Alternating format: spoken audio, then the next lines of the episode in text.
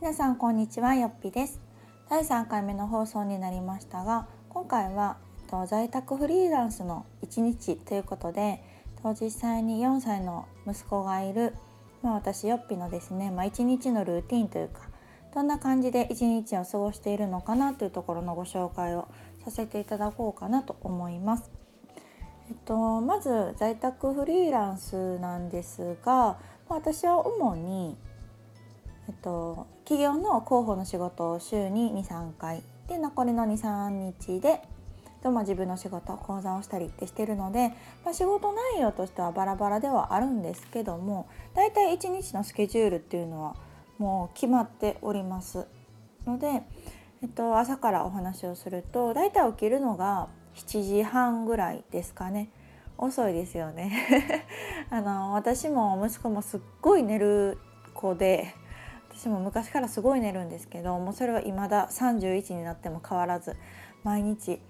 めちゃめちゃ寝てます。なので朝もちょっと遅めなんですけどえっと朝は7時半頃夫に起こしてもらいます。夫は7時前に起きてるみたいでうちはあの朝ごはん食べない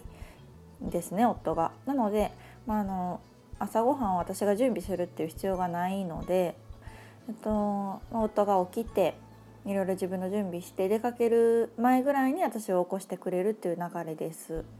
でそこで息子が起きる時もあればさっきにも私が支度する時もありますのでだいたい8時ぐらいまで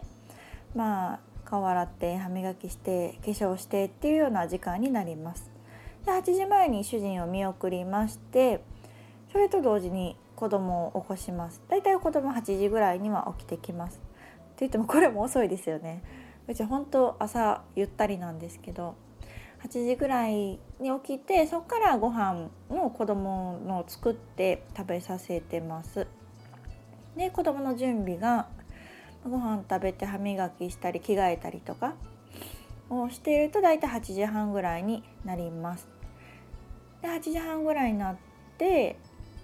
まあ子供もなんかねそこから遊び始めたりするので結局保育園に向かうのが9時ぐらいですかねなので9時ぐらいに保育園に行ってますで帰ってきてからもう私はすぐに仕事をするんですけど、まあ、仕事の前に食洗機かけたりとかあと洗濯が朝終わってるので洗濯物をあの洗濯機から出すっていう作業をしてからちょっと仕事したりしてます。で午前中12時ぐらいまで仕事をしてえー、30分ぐらい休憩をします午前中の仕事はまあ主に、えっと、メールというか結構在宅ワークってチャットでやり取りをするんですね企業さんともほぼチャットでやり取りしてるので、まあ、そのチェックをしたり返信をしたりあとは自分の講座で今よっぴ式っていうブログ講座してるんですけどそこに届いてる質問を返したりとかあとブログの添削をしたりとかをメインにしてます。でお昼ご飯を食べながら朝ドラの録画を見てます。毎朝あの朝ドラを私マイクールチェックするのが日課なんですけど朝見ちゃうとちょっと子供の準備もあってバタバタするのでいつも録画をしてあのお昼ご飯食べながら朝ドラ見てます。でお昼ご飯ですね。朝お昼ご飯食べながら。でお昼ご飯が終わったらちょっと休憩がてら洗濯物を畳みます。あの朝仕上がってるドラム式から出す洗濯物を畳んだりしながらちょっとビデオの録画を見てちょっとリフレッシュしてます。で洗濯物が終わったら午後のまた仕事に取り掛かるっていう感じですね。午後の仕事はまあ午前中の続きであったりとかとフリーランスの自分の仕事の日は主に午後から講座が始まるので、まあ、1時とか1時半とかから1時間半講座をして、まあ、その後ちょっとあの何て言うんだろうアフターフォロー系、うん、あの動画をアップしたりとか皆さんからの質問があればそれに返したりとかというのがあるので、まあ、結局2時間半ぐらい講座には取るんですけど、まあ、それをしてます。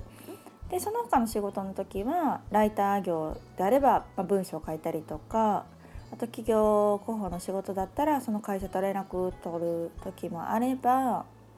とはもう家でと、ウェブの主に解析したりとかブログ書いたりとか SNS 更新したりとか、まあ、そういうことをしてるんですね。に大体午後は使ってます。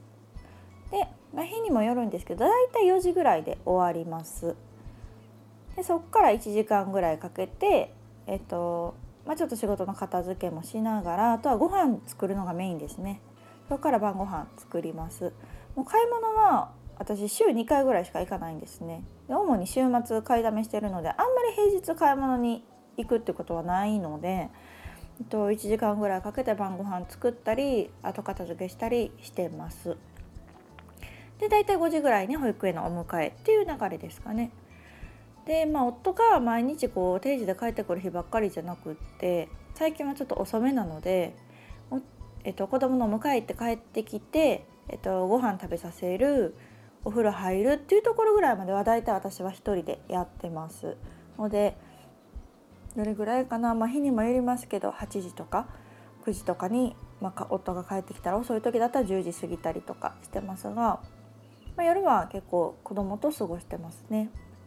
でまあお風呂さえ終わってしまえば、まあ、あとは自由時間にしてるので、まあ、子供とパズルしたりとか最近はドリルしてますなんか子供がすごい好きでひらがな書いたりとかなんか知恵とかね数字とかあるんですけどそういうドリルをして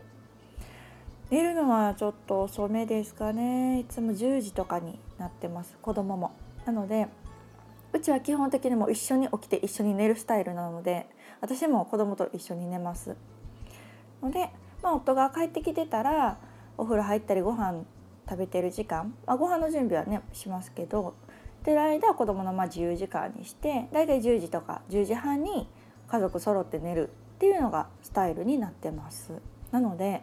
えーと、だいたい私と子供は8時間9時間ぐらい毎日寝てますなのでおかげですごく毎日元気だし子供もすごい元気でお昼寝ね保育園でまあしない時とかも結構あるみたいなんですけどそんな感じでかなりゆったりした一日を過ごしています。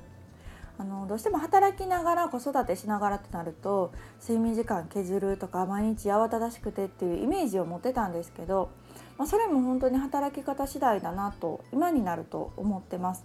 というのも、まあ、あの家で働くっていうところですね、まあ、これはその企業の仕事もしてるので、まあ、フリーランスだろうと在宅の企業の仕事だろうとあの一緒だと思うんですけどやっぱり家で働くっていうこともあって前回お話ししたように出勤時間がないっていうのが一番まあまあ大きな効果をもたらしてるのかなと思いますが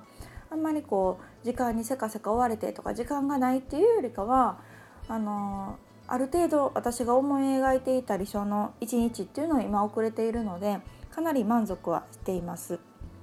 なので、まあ、そういう意味でも、まあ、働きながら子供を育てながらっていうのであれば家で働くっていうのはかなりいいんじゃないかなと思っております。はいというわけで、まあ、あの職種だったりねあと全て毎日フリーランスだったりってするとちょっと夜仕事したりとかっていうのもあるのかもしれないのでちょっとどういう働き方かによって